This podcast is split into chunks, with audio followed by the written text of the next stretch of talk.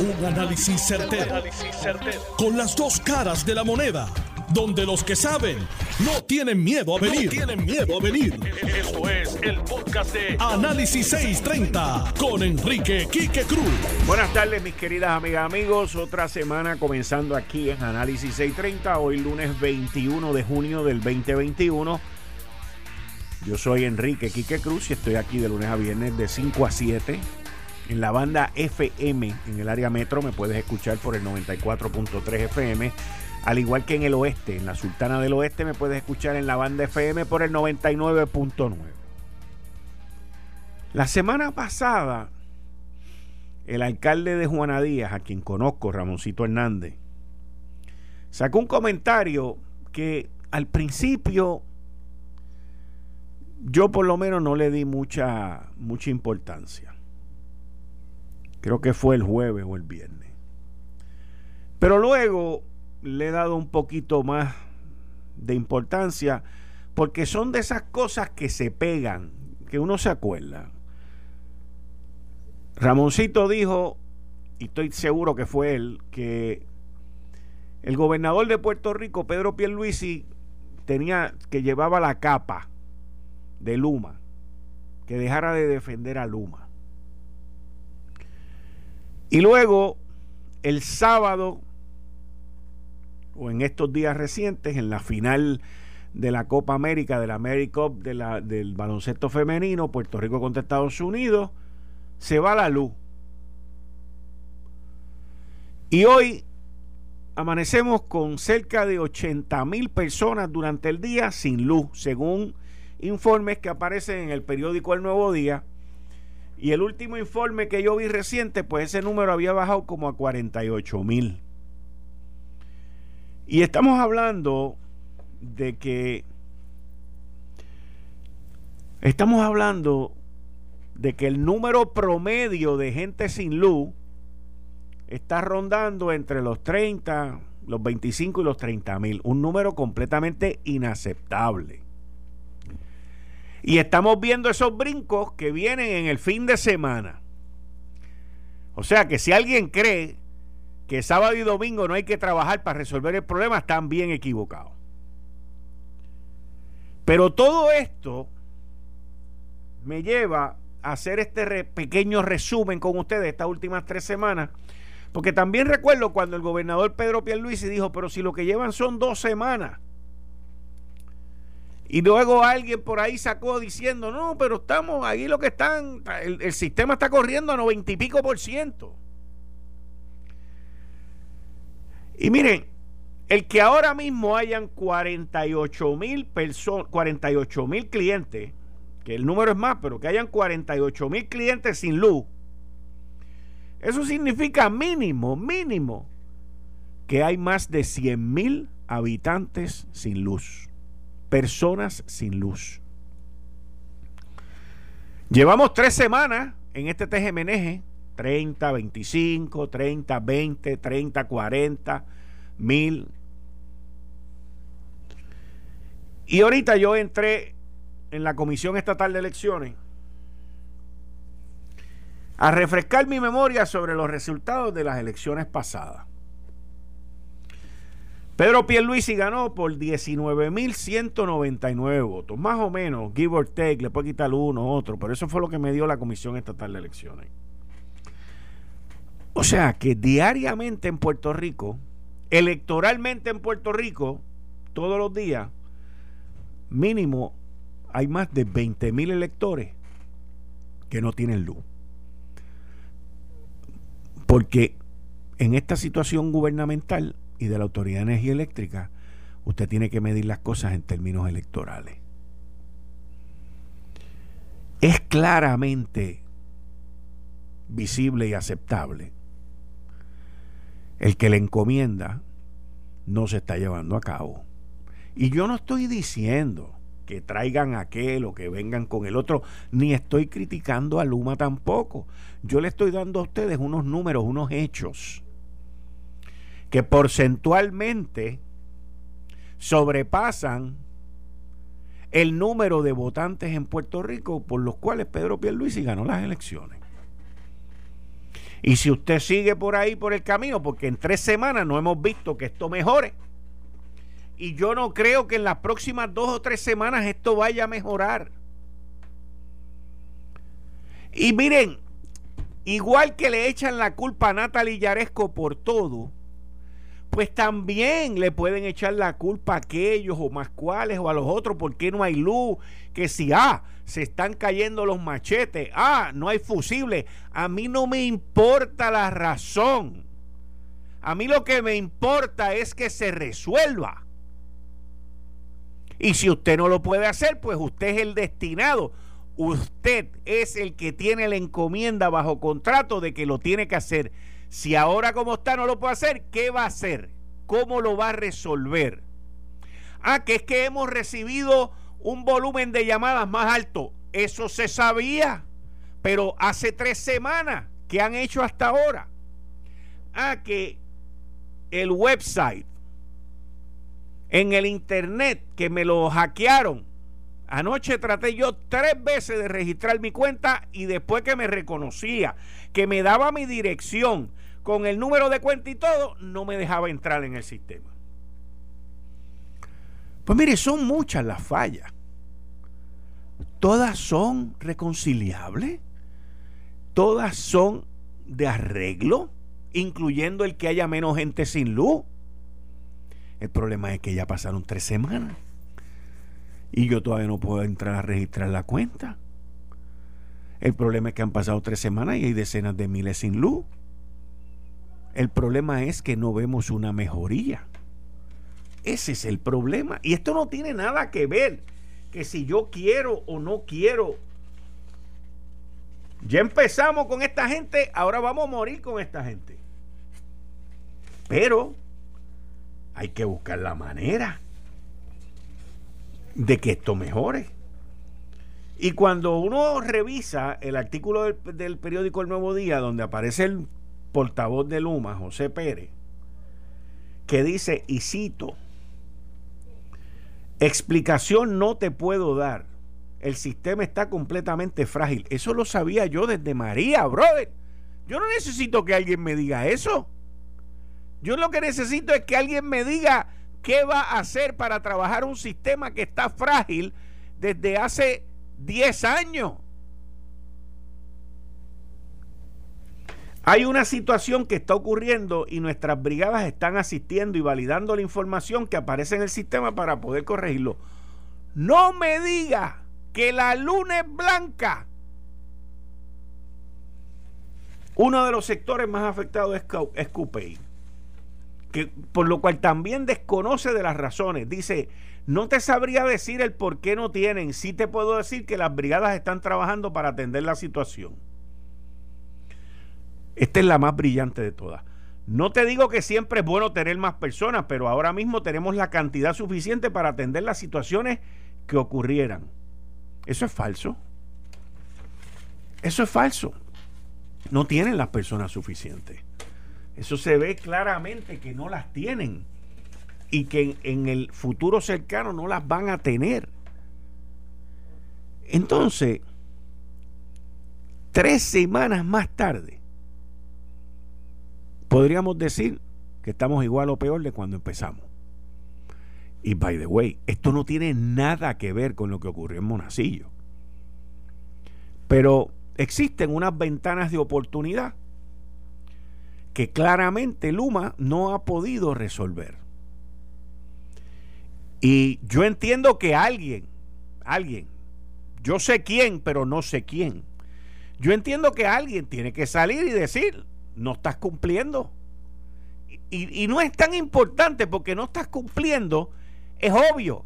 La pregunta es, ¿qué vas a hacer para cumplir? No me envíes a este individuo a decirme que tienen gente o que no sabe. Todo eso que él dice o es mentira o es verdad. Yo lo que quiero saber es cuándo se va a resolver esto. Y yo no espero que lo resuelvan de la noche a la mañana. Pero obviamente quien hizo los números y quien hizo los cálculos los hizo mal. Eso es obvio. La pregunta no es esa. Es qué tú vas a hacer para resolverlo. Y la solución no está en que venga el gobernador y me diga que hay 99% de la gente con luz, o que me diga que llevan dos semanas, porque ya vamos por la tercera, o que me digan X o que me digan Y.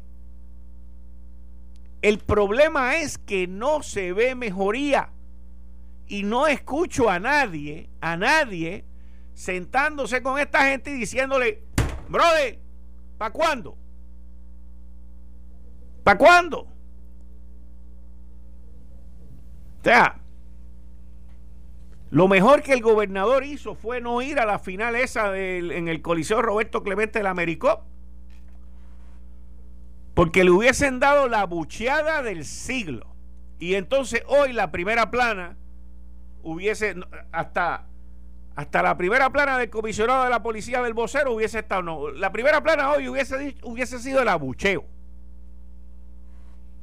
Y como me dice una de mis fuentes, están buscando que se aparezca en un sitio público que lo van a buchar hasta tajón. Todo esto es programado, by the way.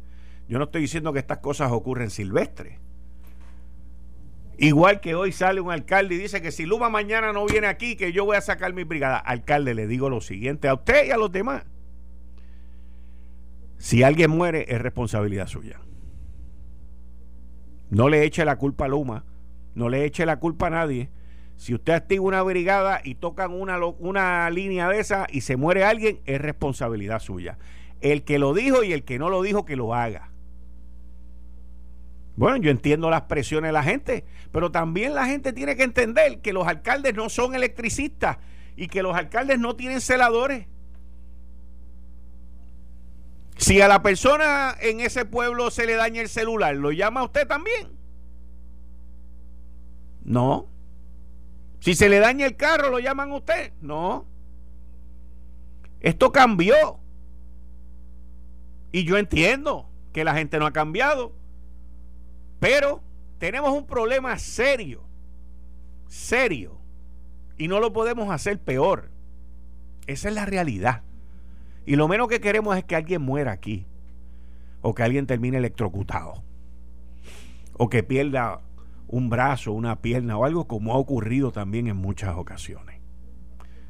Y especialmente con todo lo que está lloviendo y todo lo que está sucediendo en esta isla. No podemos hacer las cosas peores tratando de mejorarlas. Eso es así de sencillo. Ahora yo espero que si estos números de gente sin luz diariamente no funcionan, yo espero saber cuáles son las instrucciones que da el gobernador, espero saber cuáles son las instrucciones que da Fermín Fortané, que es el que dice que supervisa esto y no quiere micromanage, pero hay 48 mil personas que no tienen luz, 48 mil clientes. Hay más de 19 mil personas que votan y no tienen luz diariamente. Aquí hay gente encamada, aquí hay gente de necesidad. La pregunta es, ¿cuál es, el, cuál es la acción? ¿Cuál es la acción para remediar esto? Vamos, en términos legales, que ustedes son abogados y saben de todas estas cosas, menos de supervisión. ¿Cómo vamos a remediar esta situación? ¿Alguien sabe cuántos recursos se necesitan? ¿De dónde van a venir? ¿Alguien sabe cuál es la área? ¿Alguien sabe si se están trabajando siete días a la semana? ¿Alguien sabe si tienen dos turnos? ¿O es que el costo de traer gente de afuera es tan alto que no me puedo caer en overtime? Porque ya este mes volé el presupuesto. Yo lo dije aquí, este mes el presupuesto se voló, se voló. El presupuesto de Luma, lo que le iban a pagar a Luma, lo más probable es que sea el doble. Pues la pregunta es, la pregunta no es cuánto me va a costar eso, no. La pregunta es cuánto me va a costar eso para arreglarlo. Y aquí nadie está preguntando eso tampoco, porque lo más importante es arreglarlo. Por lo tanto, los recursos, ¿para cuándo? Los números, ¿para cuándo? De, la manera que yo veo esto, esto sigue acumulativo y siguen los chichones. Y mira, pueden venirme con las excusas que le dé la gana. No, que si los machetes, que si los fusiles, a mí no me importa. Ustedes tenían que saber que se estaban metiendo en la jungla.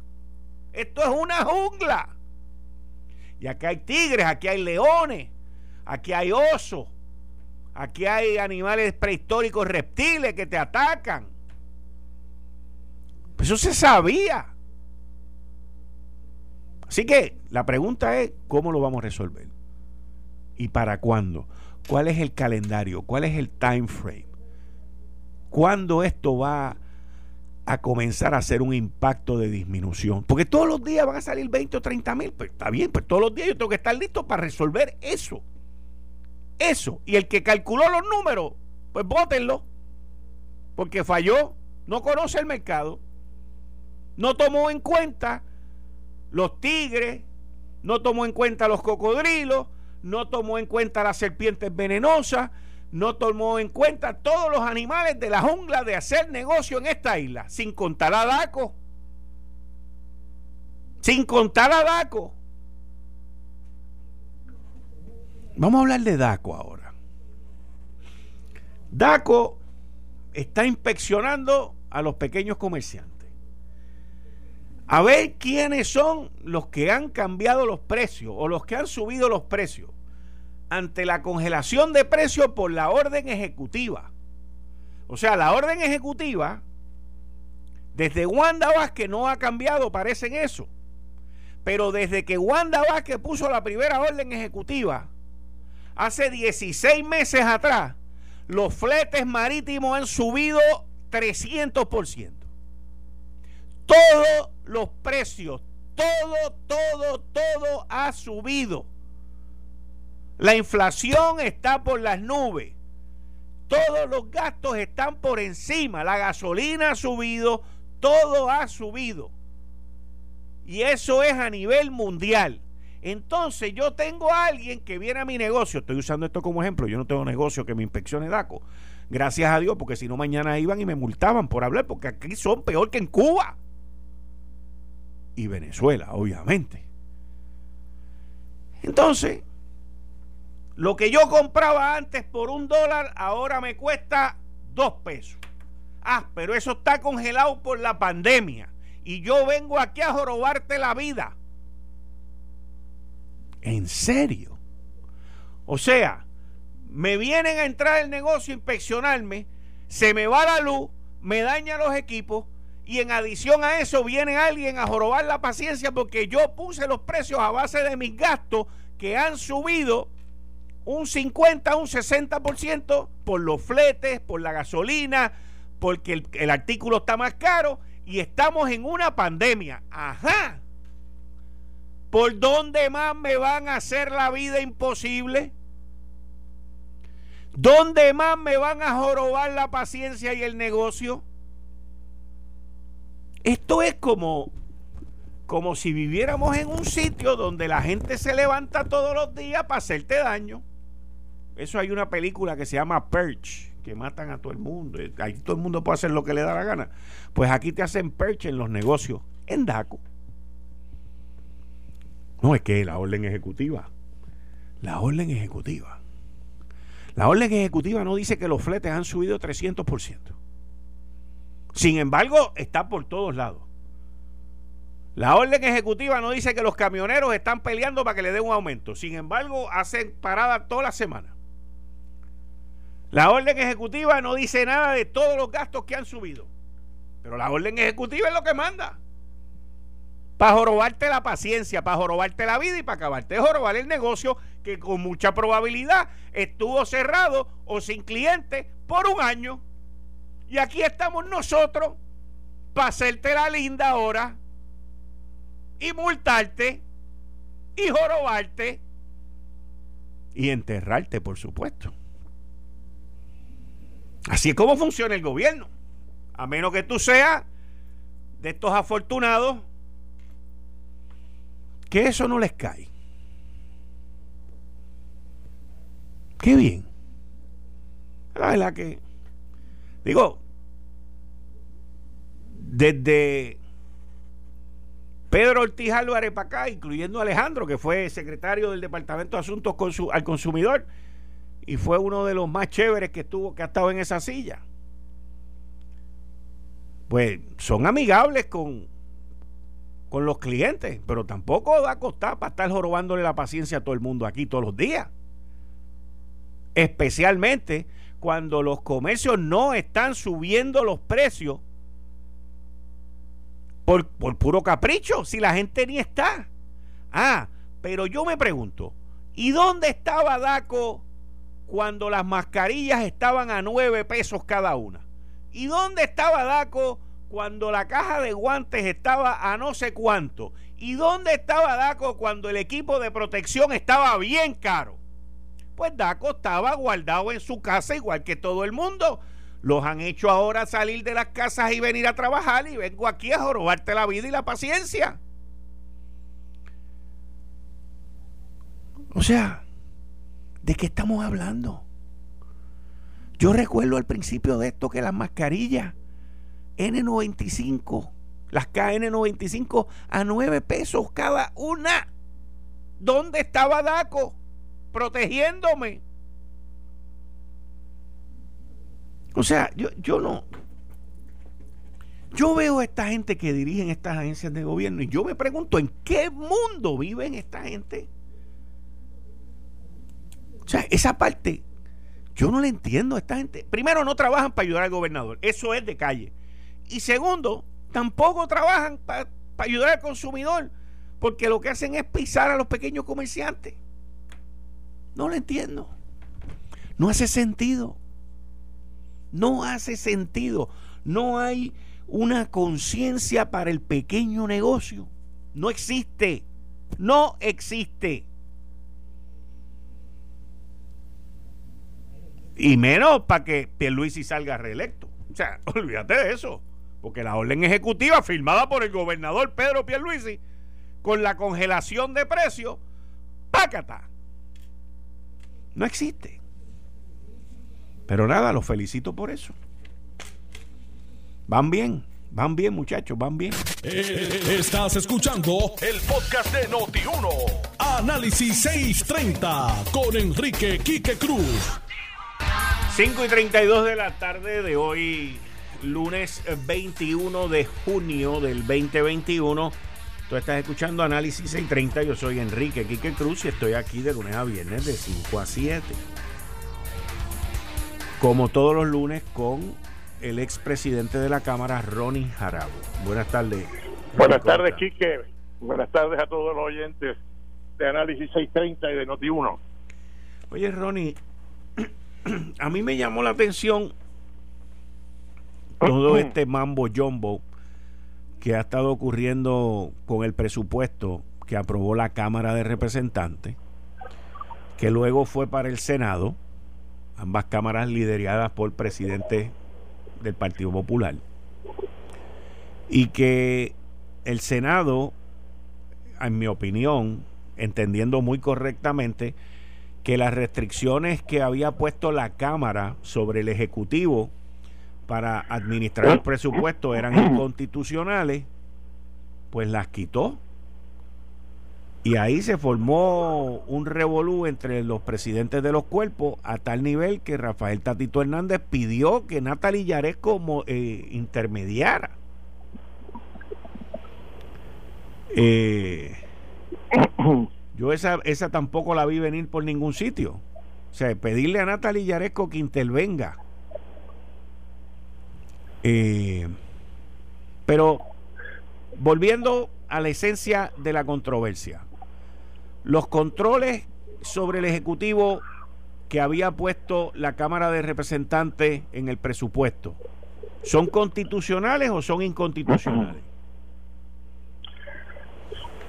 Bueno, para entender esta controversia aquí que hay que ir a lo fundamental. Eh, y lo fundamental es, uno, el contexto jurídico constitucional e histórico de esto, y dos, las estrategias que sobre este presupuesto han asumido el gobernador la legislatura y la Junta de Supervisión Fiscal. Este asunto de las transferencias entre partidas que podrían estar en distintas agencias es un debate viejo. Y la posición tradicional asumida por la Cámara supuestamente en en rescate de funciones legislativas delegadas a la rama ejecutiva, disque por situaciones de emergencia, etcétera, etcétera, eh, pues era una parte fundamental de su propuesta. Pero ya había un proyecto que creo que el gobernador había vetado y entonces meterlo nuevamente en el presupuesto pues era parte de la estrategia. El gobernador propuso un aumento originalmente de 700 millones de dólares al tope que había determinado la Junta. Y entonces la Asamblea Legislativa, como una estrategia distinta a lo que se ha practicado en años anteriores, pensó que aceptando el tope de la Junta, podían ellos influir en el contenido y las prioridades del presupuesto. Claro, eso le permitía al gobernador, y siempre vi esto como una un flanco débil de esa estrategia legislativa, alegar ante la opinión pública que el presupuesto de él era más generoso, era más justo, se ocupaba de más prioridades del país que el presupuesto de la Junta. Y además planteaba el gobernador Pierluisi que los estimados de ingresos de la Junta estaban equivocados, que iba a entrar mucho más dinero. Y si iba a entrar mucho más dinero, entonces se podía hacer un presupuesto mayor. Lo cual ha sido, lo cual ha sido, lo cual ha sido el patrón en los últimos cuatro años, que ha entrado más dinero.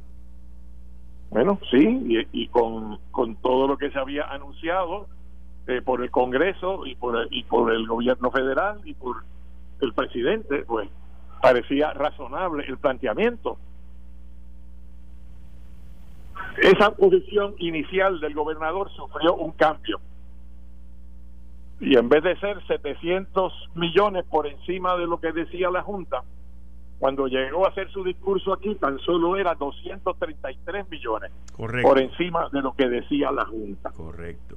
El presupuesto aprobado en la Cámara aceptaba el tope de la Junta, o sea, era un presupuesto de 10.112 millones de dólares. Cuando llega acá al Senado, pues ya naturalmente las grietas que hay en un presupuesto tan bajo como ese empezaron a aparecer y que se hacía falta el dinero para la sinfónica y que se hacía falta el dinero para los municipios y que se hacía falta el dinero para la universidad. Y empieza entonces, entiendo yo, porque esto ya queda en la penumbra de las interioridades presidenciales, entiendo yo que hay un diálogo con el gobernador que se siente muy inclinado a vetar el presupuesto de la Asamblea Legislativa si se parece a lo que aprobó la Cámara y hace aprovecha para hacer unos ataques políticos el gobernador. En su conferencia de prensa defiende sus prioridades, defiende las medidas que él entiende son de justicia, que son las prioridades para el pueblo, mientras que dice que las de la Cámara no son para el pueblo. Y que el Senado reacciona a eso y lo que logra eh, el presidente del Senado, José Luis Dalmao, es que el gobernador Pierluisi, que la única apertura que había a que se pudiera aprobar, firmar el presupuesto de la Asamblea Legislativa, era que el gobernador se dio cuenta descubrió o le dijeron que él tiene una facultad que no tienen muchos gobernadores de los estados en Estados Unidos que es el veto de línea, el veto de partida, que él puede eliminar partidas o reducirlas al aprobar el presupuesto. Bueno, así que ahí había una puerta abierta. Del lado del Senado había también una disposición a reconsiderar eh, la las alegaciones y pretensiones en conflicto sobre esto de las transferencias entre partidas que ahora se le permiten al gobernador sin tener que venir a la legislatura a obtener una reasignación. Y ahora mismo tenemos ese problema con la Junta, porque la Junta dice que no, que para hacer reasignaciones tiene que tener la aprobación de ellos, ¿verdad? Es el mismo tema. Sí, lo que pasa es que la, la, la legislatura de la Cámara de Representantes, básicamente con esos pedidos lo que crea es otra junta más. Bueno, no es otra junta nada más porque realmente si no fuera porque es muy inflexible eh, esa, esa visión, ¿verdad? Y, y le quita mucho juego de pie a las facultades presupuestarias de la rama ejecutiva. Correcto. Por regresar a una posición más tradicional, más, más de separación de poderes, más esto es una legislación que cambia y no debe ser una cuestión administrativa de la rama ejecutiva, debe volver al proceso de acá, de la legislatura, de legislar. ¿Eh? Pues lo que logró el Senado fue un gran logro político y un gran logro legislativo, un logro de José Luis Dalmao, porque él negoció directamente con el gobernador de Puerto Rico. Y parte de esos planteamientos, yo entiendo, esa es mi información, fueron consultados con Natalia Yaresco. Así que. Tú dices por parte de la Junta, tú dices el Senado. Sí, el Senado. Ah, ok. Por eso es que aparecen los chavos para los municipios y hay muchas cosas en el, en el presupuesto del Senado que son favorables al país. Y también complace al gobernador al reconocerle la facultad y la flexibilidad de hacer esos cambios entre partidas. De manera que ahí es cuando se abren las compuertas y naturalmente pues el presidente de la Cámara que tenía unos planes muy particulares para unas asignaciones eh, que estaban en el proyecto de la Cámara eh, y que políticamente eran importantes según los diseños eh, del presidente Hernández Montañez, pues entonces ataca ese presupuesto a la solta. Y cuando se supone que le había pasado ya la pataleta del coraje de que el Senado había negociado con Pierluisi eh, y que no había aprobado la versión de la Cámara, entonces eh, viene el, el discurso eh, del viernes, donde hay un ataque virulento, eh, y lo peor que le podía decir al presidente del Senado, que es el presidente del Partido Popular. Correcto. Era que se estaba asesorando o dejando asesorar por Tomás Rivera Chávez. Y eso no es cierto. Lo que sí es cierto es que en el Senado nadie tiene mayoría y el presidente de la Cámara habla, dialoga, negocia con todos los legisladores y todas las delegaciones para hacer viable que se apruebe la legislación y en particular esta legislación, que es el presupuesto.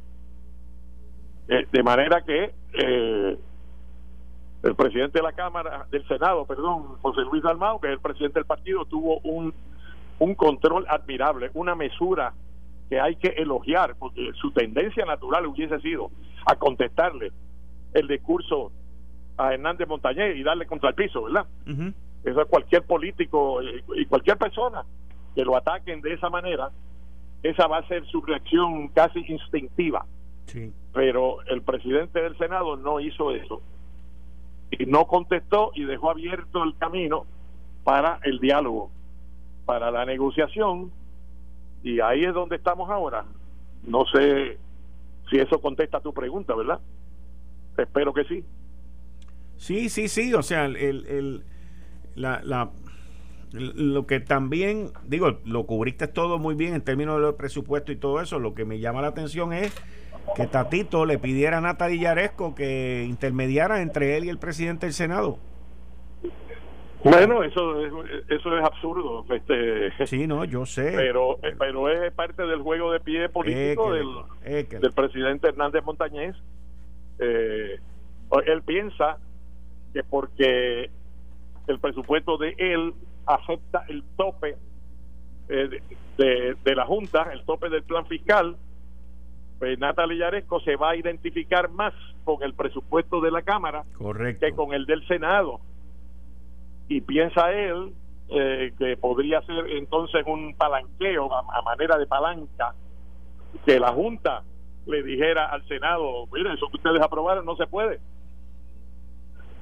O sea, eh, por eso es que se, se da esa situación que yo admito contigo, ¿verdad? Que es muy rara.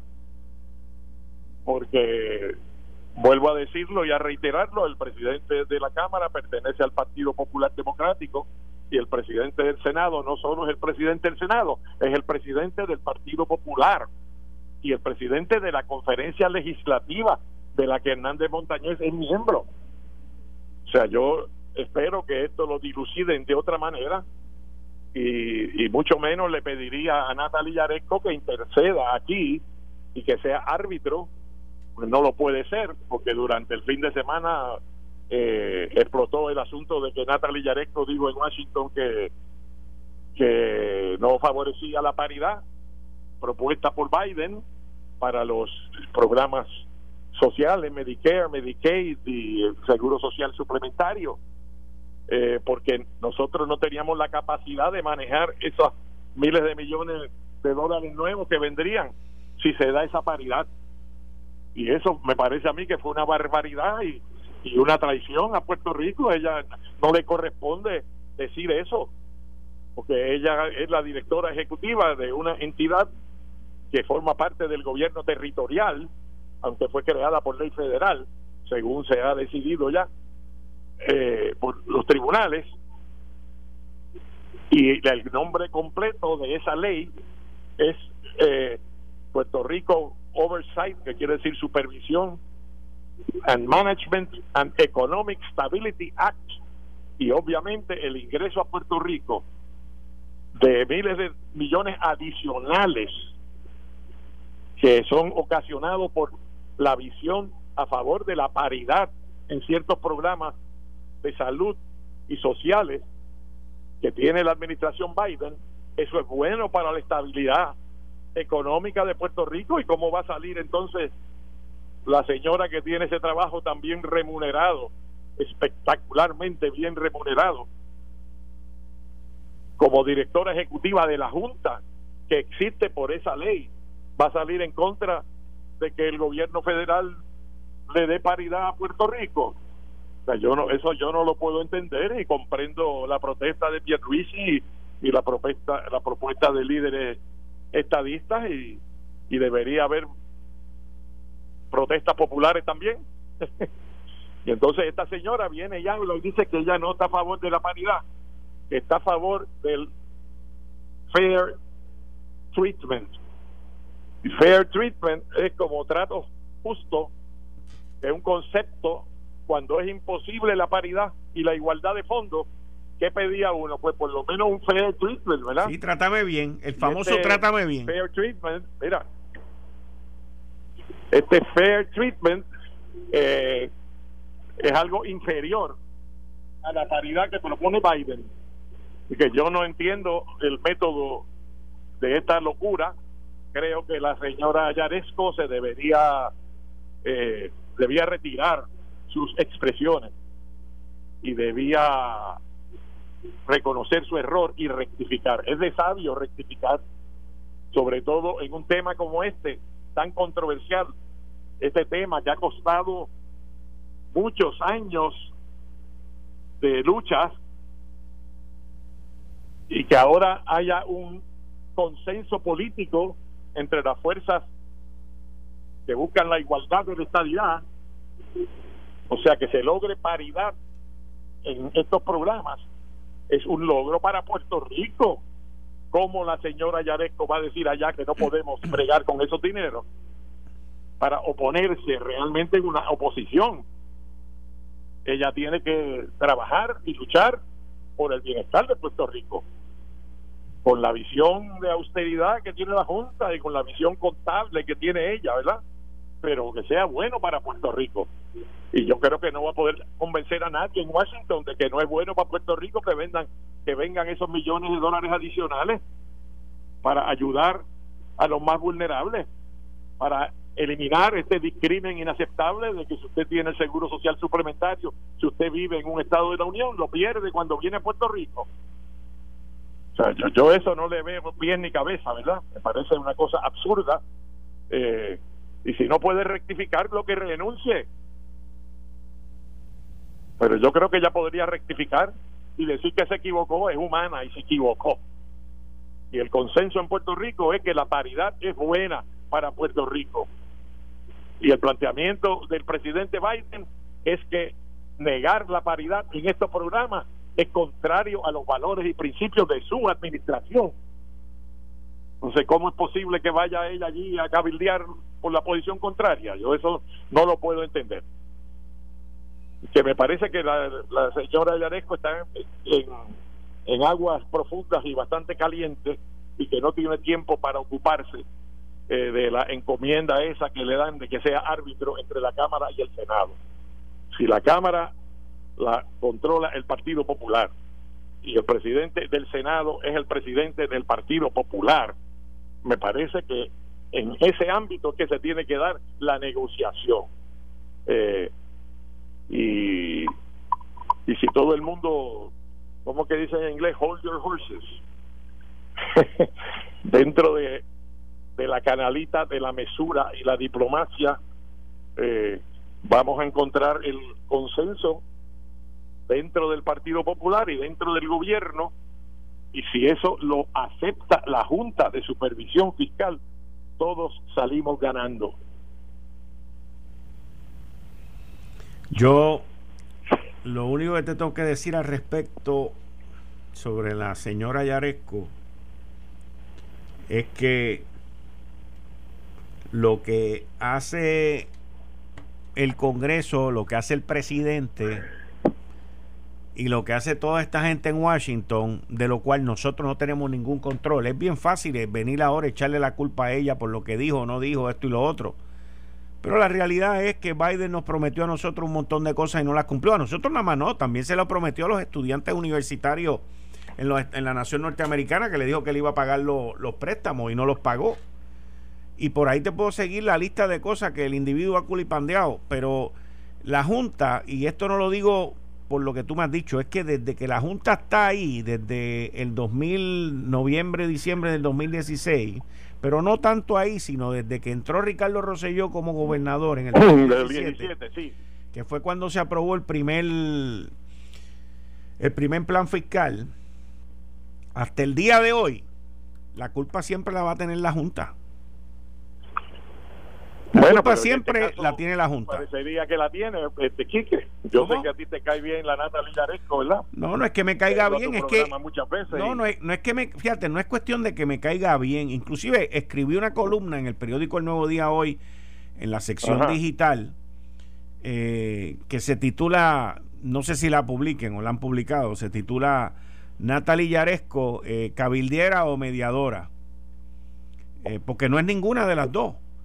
Pero, pero hago un recuento de las últimas que han habido, eh, en donde a Natalie Yaresco le están, últimamente le están echando la culpa de todo.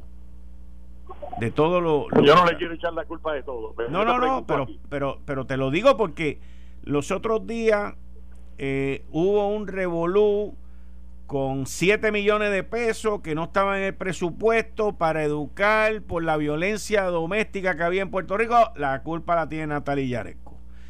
Eh, las, lanchas no funcionan, la culpa de Natalia Yaresco. Eh, Pero aquí el papel aguanta todo lo que se le quiere. Eh, que le cua. Está bien, está bien. Yo estoy de acuerdo que, que, ella no va a responder por todos los malos en el país, ¿verdad? Eh, pero pienso que tú estarías de acuerdo de que paridad en fondos es mejor que fair treatment. Fair treatment es el concepto que usábamos cuando la paridad era imposible, no era viable, no era alcanzable. Cuando hay un presidente que propone la paridad y el partido de ese presidente tiene mayoría en la Cámara y está empate en el Senado con la vicepresidenta rompiendo el empate. Y por ser este un proyecto presupuestario no le aplica la regla del filibusterismo de los 60 votos. Por lo tanto se vería al alcance de la mano esa paridad que propone el presidente. Cómo es posible que ella vaya a plantear que no está de acuerdo con la paridad porque Puerto Rico no puede manejar esa cantidad de dinero. Si aquí lo más que hay es necesidad, necesitamos ese dinero para la estabilidad económica del país. Y esa es la encomienda principalísima de la Junta de Supervisión Fiscal, de la cual ella es la directora ejecutiva. Así que esto es sencillo. Yo creo que ella lo que tiene que hacer es salirse de esas aguas, eh, reconocer su error y rectificar si es que encuentra la fuerza moral para hacerlo, ¿verdad? Eh, y ocuparse de las otras cosas. Eh, y me parece que en este asunto de la negociación del presupuesto, en vez de ser mediadora entre dos presidentes legislativos que pertenecen al mismo partido, lo cual parece un contrasentido entonces, que sea ella la mediadora, eh, pero sí puede contribuir a que haya una armonía entre Fortaleza, Capitolio y Junta sobre el presupuesto. No es para darle la razón a uno frente a otro, es para lograr que tengamos el presupuesto balanceado y necesitamos cuatro, que este sea el primero. Vamos a ver. Jarabo, muchas gracias. Hablamos el lunes que viene. Un abrazo, Quique. Gracias. igual. Muchas gracias. Ahí ustedes escucharon al expresidente de la Cámara, el señor Ronnie Jarabo. Mira, te enteraste, ahora es más fácil pegarte. Sí, porque Loto Plus ahora es Loto Cash. Y Loto Cash tiene menos bolos en la tómbola. O sea, es más fácil ganar. Además, hay tres sorteos semanales. Los lunes, los miércoles y los viernes. Y escucha esto. No hay más anualidades. El premio te lo llevas en un solo pago. ¡Wow!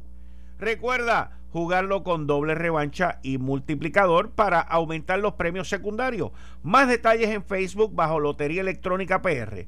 Juega para que te pegues con la Loto Cash. Voy una pausa y al regreso voy a estar con el ingeniero Josué Colón, exdirector de la Autoridad de Energía Eléctrica, sobre la situación que continuamos viviendo.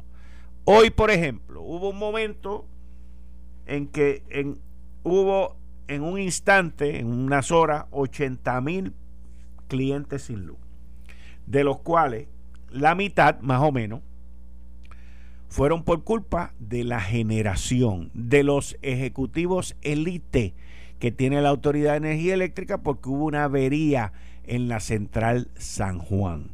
Esto es constante, señores. Esto es constante. Esto es constante lo que está pasando en la Autoridad de Energía Eléctrica. Pero hay gente que le gusta dormir con el enemigo, allá ellos. Esto fue el, podcast de Notiuno. Análisis 630 con Enrique Quique Cruz. Dale play a tu podcast favorito a través de Apple Podcasts, Spotify, Google Podcasts, Stitcher y notiuno.com.